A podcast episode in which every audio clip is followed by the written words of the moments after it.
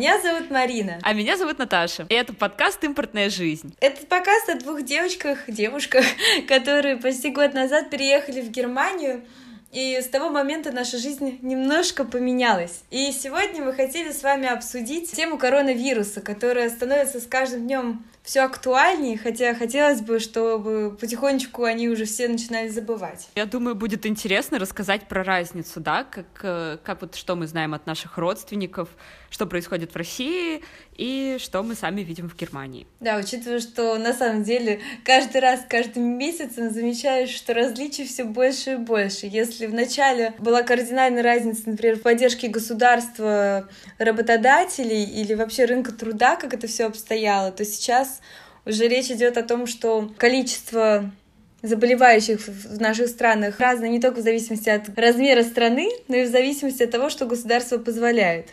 И вот сейчас, когда в Германии, например, толком еще ничего разрешать не начали, в России уже ходят на концерты, на дискотеки, и это норма. Расскажи, как у вас на работе, какие изначально были ограничения? Ой, нас вот, получается, в начале марта, когда все это началось, нас э, сразу же отправили всех в home office. И сначала должно было быть так, то, что у нас, например, все, кто работает напрямую с фирмами, то есть все консультанты должны были ходить там, условно, два раза в неделю в офис, чтобы не пересекаться с другими коллегами. Но в итоге и это ага. не стали соблюдать, и сразу же просто всех отправили домой, потому что слишком опасно было. Плюс я, например, еду из другого города на работу, там полчаса, правда, но все равно из другого города. И, соответственно, в поезде э, человеческий контакт был такой себе.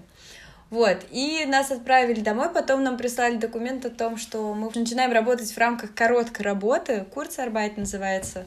Это поддержка государства. Mm-hmm. То есть сейчас, например, меня и моих коллег, и, в принципе, большую часть страны у нас оплачивает государство, а не работодатели. Это Германия сделала так специально, чтобы э, фирмы не разорились сразу же. Вот, и мне кажется, это очень круто. А это сейчас до сих пор так, да? Да, потому что, например, у нас прибыль не начала расти, а убыток, соответственно, колоссальнейший. Угу. Но еще что очень круто в короткой работе, то, что мы работаем только а, 80-60%. Ой, не знаю, в общем, 27 часов в неделю. Соответственно, у нас а, зарплата тоже сократилась, а, но не настолько сильно чтобы я об этом жалела. вот, и заодно и лето, и больше времени, и поддержка государства, и уверенность в завтрашнем дне. То есть я, например, была вообще еще в ну, в общем, пробный, как это называется, испытательный срок у меня был, э, когда началась корона, и меня не уволили, чему я очень-очень рада. Мы с Мариной живем в разных федеральных землях. Германия делится на федеральные земли, и моя земля называется Норд-Райн-Вестфален, или по-русски Северный Рейн-Вестфален, НРВ, вот, и живу я в городе Дюссельдорф. А Марина, где ты живешь, расскажи. А я живу в маленьком городе Дармштадте, рядом с Франкфуртом на Майне, который больше всем знаком.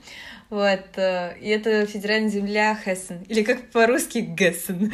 это отвратительно, поэтому все-таки это Хессен будет оставаться. У нас соседние земли с тобой, да? То есть у нас граница по ним проходит. Да, да. И это на самом деле очень странно, потому что, мне кажется, у вас э, уже школы, например, начали работать, а у нас еще нет. У нас изначально было гораздо меньше ограничений, вступили они в срок гораздо-гораздо позже. Mm-hmm. Когда коронавирус появился в Германии, это было в самом конце февраля, это случилось в Дюссельдорфе. Да ладно? Да, первое, я думаю, началось по всей Германии одинаково, что запретили в общественном транспорте ездить без масок. Угу. Правильно я помню? Да. Какие-то ограничения по выходу из дома или ограничения по ношению масок где бы то ни было, кроме транспорта, у нас уже были в конце апреля. Нужно было с самого начала ходить в масках в общественном транспорте и в магазины. Uh-huh. Сначала вообще все магазины закрыли, типа магазины для одежды, магазины, развлекательные всякие центры. Все-все-все закрыли, остались только продуктовые, аптеки и э, транспорт, собственно. Место, где контакт водителя со всем остальным автобусом, оно было так плотно, герметично заклеено, mm-hmm. и, собственно, ничего больше о коронавирусе не говорило, только вот эти автобусы. У нас были семинары. Одна организация устраивала нам встречи с юристами, с медиками и так далее, которые объясняли, как все происходит и почему. И почему во всех землях по-разному все было. Казалось, что в Германии все было супер регламентировано на случай какой-то пандемии любой. Германия была довольно хорошо подготовлено. Есть специальные нормы по количеству заболевших и по количеству умерших людей. Эти нормы запретительные или ограничительные, они как бы вступают в силу пакетами. 90, 999 заболевших, никаких мер нет, и их запрещено вводить. То есть никто не может по своему желанию взять и ввести там, например, полицию патрулировать mm-hmm. город. Но вот, например, с тысячного человека уже можно, скажем так, закрыть магазины, а с двух тысяч, это условные цифры, конечно, а с двух тысяч можно, ну, скажем, ну, маски обязать носить. То есть даже ношение маски — это такой вопрос, который нельзя вот без основания заставлять людей делать, что мне, кстати, очень понравилось. Ну, кстати, да, это очень логично. И мне кажется, в Германию mm-hmm. они очень вовремя подсуетились, и это вообще прекрасно, потому что да. я помню, мы вот в середине, вот в начале середины марта сели домой, и действительно, я, у меня окна, например, выходят на несколько фирм, и на дорогу действительно людей не было. И ты понимаешь, что народ ну, не из страха не выходит на улицу или не собирается пить пиво в парках, а из уважения к государству. И это прям, правда, восхищает. И я вот сколько у меня знакомых, э, с некоторыми до сих пор мы так это локоточками стукаемся, потому что в любом случае хочется соблюдать вот эти какие-то нормы поведения в ситуации которые не являются нормой. Слушай, так, а ты же учишься в университете, соответственно, вас э, наверняка тоже очень сильно это затронуло, я от знакомых слышала. Как у вас в университете вообще корона начала появляться в марте или когда это вообще произошло? Корона начала появляться в марте, и это совпало с каникулами. И основная часть коронавируса пришлась на вот эти вот два месяца первых, и у многих учеба из-за этого совсем не пострадала. И когда у нас постепенно уже стали говорить о том, чтобы возобновить учебу, как раз в этот момент заканчивались каникулы, и все, кто мог что-то перенести mm. в онлайн, все перенесли в онлайн. Это, в принципе, на мне лично никак не отразилось. Ну, в смысле, отразилось только в лучшую сторону. Все лекции у нас стали проходить в Зуме. И они, ну, также проходили онлайн, просто вот мы собирались на конференции, и даже какие-то устные выступления, доклады, от которых очень сильно зависела оценка итоговая, они тоже все проходили mm-hmm. в Зуме. Тот модуль, который у меня проходил во время активной фазы короны, он был очень хорошо организован, очень хорошо распланирован. Mm-hmm. Нам заранее прислали письмо, где были прописаны какие-то мельчайшие мелочи, связанные с короной и новыми правилами. Нам просто очень повезло, потому что этот модуль, он пришелся на пик короны, который уже более-менее спадал, он был полностью mm-hmm. теоретический. Вот э, со следующим модулем уже было тяжело, потому что там было какое-то огромное количество практики и теории практики. Он проходил уже в июле, когда первая волна закончилась, и заболеваемость по стране была, ну, где-то в районе 300 новых случаев каждый день. А, ну тогда, в принципе, когда как раз все потихонечку э, стало это, у- у- утихать уже. Потому что мы тоже, например, в июне уже вышли частично на работу. Ну да, ну да. Угу. Его организовать было намного тяжелее, так как в лаборатории, где нам надо было очень много работать, не могло находиться по новым правилам больше, чем два человека одновременно в одном помещении. Ну и, конечно, мы работали исключительно в масках, но к этому моменту уже более-менее привыкли к маскам. Благо, лаборатория была большая, и там было много помещений. Угу. Короче, то, что мы все должны были делать одновременно группы из восьми человек, нам приходилось делать группками по два человека. И поэтому нам э, составили очень сложное индивидуальное расписание, и все лекции пришлось записать на видео и выкладывать в такой закрытый доступ на облаке. То, что мы работали в лабораториях, некоторые вещи из-за того, что два человека только могли быть одновременно там, нам приходилось делать по очереди. То есть один ждал в коридоре, а другой работал в это время в лаборатории, если там еще кому-то надо было быть, кроме нас. Боже, это прям звучит максимально сложно как-то. Ну, кстати, насчет лаборатории, это Мариус тоже, он сейчас э, работает над магистрской, и он, например, может приходить в лабораторию только там раз в неделю, два раза в неделю, хотя у него сдача магистрской в декабре, просто потому что там еще докторанты и другие магистранты тоже должны свои почет вести. Ну да, ну да. Да, а потом у нас еще был курс в августе, который был в промежутках между двумя волнами, и он был полностью теоретически полностью проходил уже офлайн. Мы сидели в огромной аудитории на расстоянии не меньше двух метров друг от друга и были в масках все время. Угу, в этом помещении. А еще один очень важный курс, к сожалению, перенесли, и его переносили уже раз пять. И надеюсь, он состоится в конце года. Угу. Все экзамены мы сдавали очно в огромных аудиториях на большом расстоянии друг от друга. Маски там, кстати, можно было снять. Наши столы обрабатывали антисептиком и от них прям шел запах спирта. А когда мы расселись, каждому подошли и капнули на руки вот этим тоже антисептиком. Так что, да, интересный опыт, конечно. Ой, слушай, ну, ну здорово, что так это для тебя и корона тоже показала, что видишь, ты в, лю- в любой ситуации можешь хорошо подстроиться. Ну и под завершение, собственно, мне кажется, этого тема короны хорошо можно еще вопрос границ, то, что э, сейчас же в Россию нам не попасть. Ты вообще знаешь что-нибудь, как там обстоят дела с границами? Потому что Испания вот сейчас закрывает потихонечку, Италия опять, Франция. Что там как? Ну да, я знаю, Германия с Россией границы не открывала почти что с самого начала коронавируса. Германия закрыла сначала э, границы не с евространами, а потом и с евространами уже они закрывали границы к нам, mm-hmm. а, с нами границы. Но сейчас э, в евространы ты, в принципе, еще пока почти во все можешь поехать из Германии спокойно, но в Россию так и не было открыто, потому что там хуже ситуация с коронавирусом. И, в общем-то, я состою в группе студентов э, по всей Германии, вот, которые из русскоязычных стран сюда переехали, и некоторые из них пытались попасть в Россию, некоторым это удалось. И до недавнего времени, пока не открылась граница с Турцией, это можно было сделать только одним способом — поехать в Берлин на автобусе, из Берлина сесть на самолет, долететь до Финляндии, от аэропорта взять автобус, доехать до финской границы и пешком ее перейти. Это не шутка. Класс.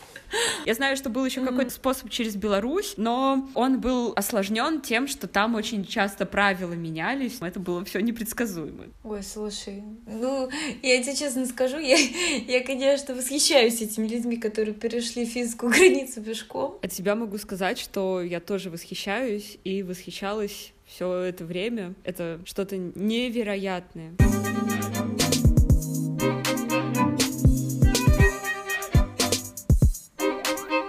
На самом деле мы записывали этот выпуск дважды. Первый раз в относительно спокойное время между двумя волнами коронавируса. С тех пор произошли довольно сильные изменения.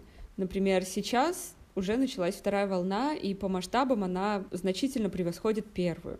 Те немногочисленные места, которые успели открыться летом, снова закрыты, а многие запреты и предписания опять вернулись. А также теперь нам нужно носить маски даже на улице но вторую часть мы записали не из-за этого, а из-за того, что у Марины произошло одно очень серьезное и значимое событие. Она съездила в Россию. Марин, рассказывай, как ты съездила, с какими трудностями и радостями тебе довелось там столкнуться. Ой, я скажу честно, там было, было больше трудностей. Ладно, шучу, нет, конечно, больше радостей. В общем, это была такая эпопея, которую я никому вообще не пожелаю пережить. А, в августе я начала задаваться вопросом вообще, то, что очень хочется домой. Я последний раз была в, в ноябре, получается, дома. Очень соскучилась по родным. А, и узнала то, что есть три варианта попасть в Москву. А когда ты ездила? В сентябре. А, и я в августе, получается, начала задаваться вопросом, как это можно все провернуть. Там было три варианта. Первый пешком через финскую границу. А, ну это то, что мы с тобой обсуждали как раз. Да-да-да, это, конечно, все было очень мило и красиво, но я бы потеряла много времени. Второй вариант это был перелет через Турцию, потому что Турцию уже открыли для России и для Германии. У меня, кстати, в это время там знакомые даже поженились, ну, потому что она из Ливана, и у них, а у немец. Но это совсем другая история. В общем, да, можно было через Турцию, но там, получается, пересадка была очень неудобная, и я бы в совокупности потеряла бы точно день или два. И третий вариант — прям Франкфурт-Москва, единственное прямое соединение между Россией и Германией, а я, по сути, живу во Франкфурте, то есть вообще идеально с, эта ситуация, но можно было только лететь так через госуслуги, то есть регистрироваться на программу «Вывоз граждан». И все это звучит, конечно, круто, типа там Россия переживает за своих граждан и вывозит, но нет, это не так. Потому что, во-первых, на госуслугах я могла только, если я зарегистрировалась со своего мобильного телефона, а мой мобильный номер многие из ребят знают. У меня его больше нет, к сожалению, потому что МТС у меня его забрал за неиспользование. Да. И, соответственно, даже не могла зарегистрироваться на госуслуги. И так было забавно. Мне писали, если хотите сменить пароль, то приходите в МФЦ. А мне нужно, чтобы прийти в МФЦ, хотя бы зарегистрироваться на госуслугах. Ну, в общем, это просто настолько дурацкая система. Но в итоге Мариус э, зарегистрировал меня по фану на мою немецкую почту и сказал, мы просто не будем вводить никакие твои данные, посмотрим, получится ли. И получилось. Вау. Вот, то есть я просто до этого вбивала свой паспорт, снился, мне говорили, у вас уже есть аккаунт. А Мариус просто по фану вбил так, чисто э, ноунейма, и у меня все получилось. Вот, э, зарегистрировавшись на госуслугах, мне нужно было подать заявку на эту вывозную программу. Они вывозили три раза в месяц, три субботы подряд, и четвертую субботу месяца не происходило ничего. Вот. И обратно также. Нет. А, В общем, чтобы попасть в Москву, нужно было зарегистрироваться. Потом, если вдруг получаешь э, место на этот заветный самолет, если тебе так повезло, нужно было выкупить э, билет. Эм, Билет стоил, ну, если вдруг это интересно, по-моему, 1018 в одну сторону. О, ну нормально. Ну, в смысле, Вот, я читала, да. что там за 70 с чем-то люди покупали. Но это, это, видимо, по-моему, если... Да, это Ага. если в последний день. Была какая-то разница в цене, если покупать э, сразу или там на следующий день или еще когда-нибудь? Нужно было покупать, по-моему, в четверг они вывешивали билеты. И он стоил 18 тысяч. А если там ближе к этой субботе, то он стоил там из разряда, я не знаю, 30-40. Не знаю, честно, я даже не смотрела, но я знаю, что очень дорого. Там были специально сделаны чаты в Телеграме, и они наверняка еще существуют, но я из них из всех вышла, чтобы с глаз долой и сердца вон, где помогали народ, отвечали на все вопросы, прекраснейшие люди, которые консультировали. Вот, в общем, выкупила я свой билет, получается, за неделю. Я не знала вообще точно, получу я место, не получу, поэтому спасибо моим шефам, которые с пониманием отнеслись к тому, что я сейчас просто случайно быстро улечу в страну, которая, по идее, находится в зоне риска, из которой границы закрыты, но они меня поняли. Вот, прилетела в Москву, там, соответственно, нужно было сразу же сделать тест, я там была две недели. А чтобы попасть обратно, что для меня тоже было очень важно, и почему мне тоже переживала, потому что билеты из Москвы в Германию не вывозные рейсы, а обычные. Ну и типа с самого начала э, короны они обычные. И проходит э, также Москва-Франкфурт один раз в неделю. Даже два раза в неделю. Ага. Четверг и суббота. Да, О. точно, четверг и суббота. Два раза в неделю самолеты. Но покупать билеты можно, в общем, получается, опять же, за неделю вывешивают их в четверг. Мгм. И вот я купила тогда, узнала за неделю то, что я уезжаю, и уехала. В субботу это было. И сюда прилетела, заранее зарегистрировалась на сайте франкфуртского аэропорта, франкфуртского, дурацкое слово, аэропорта во Франкфурте, зарегистрировалась на сдачу анализа бесплатно, сдала анализ, в субботу вечером, получается, у нас была это, задержка рейса, потому что кто-то коронавирусный был в самолете. Но это правда, это было прям настолько э, фарс. Нас всех посадили в самолет, мы уже должны взлетать, и тут говорят, зашли люди в костюмах, походили со своим каким-то оборудованием, вышли из самолета, и тут объявляют, то, что мы все должны выйти, и рейс задерживается на неопределенное количество часов, но нам всем полагается один дринк. Да, и мы все, пол- получается, получили там кофеечек, чаечек, кто что хотел, кто-то водичку. А на борту кормили? На борту, да, кормили, кормили туда Ага. и обратно. Ты что? В маске надо сидеть, ну покушать-то, ну, конечно, без кушать? маски. Ага. Без маски. Мне очень повезло. Я познакомилась, когда еще... А, нет, это по дороге в Москву я сидела с девушкой. Она была с э, малышом. Мгм. Мы сидели, получается, плюс-минус вдвоем, втроем на трешке около окошка. И мы заобщались, вообще она прекрасный человек. Вот. А обратно, когда летела, я в аэропорту познакомилась с девочкой, которая тоже летела в Берлин к молодому человеку. И мы с ней тоже прекрасно всю эту задержку рейса вместе пережили, поэтому, в принципе, все было не настолько трагично. О, ну Можно предположить, что я очень люблю общение с людьми. Вот. Ну, в общем, на самом деле, сейчас, когда вспоминаю, это, это кажется все такое, да, вообще по лайту было что. Но на самом деле это было безумно сильная нервотрепка, и вообще никому не желаю вот так вот пытаться попасть домой к близким. Какое было заполнение самолета? В самолете мы сидели битком. Серьезно? Ну, да. Вот, там- это, вот я сравнила два самолета. Первый, когда мы в Испанию в августе летали, или в конце июля, Мгм. в отпуск.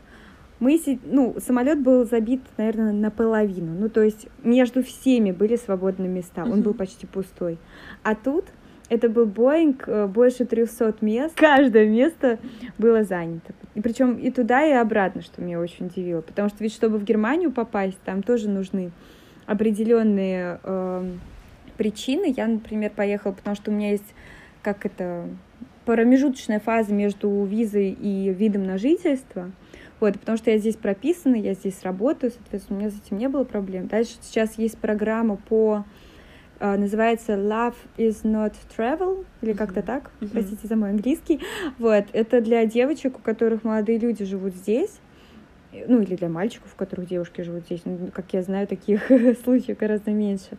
Вот, чтобы они тоже могли сюда приехать, даже несмотря на коронавирус. Там эта виза длится, э, можно находиться три месяца в течение полугода. Удивительно Вот. вообще. Я не знала. Да, и по учебе тоже. А я еще хотела спросить, э, нужно ли тебе было сидеть дома где-то в Москве, например, две недели или по прилете сюда две недели?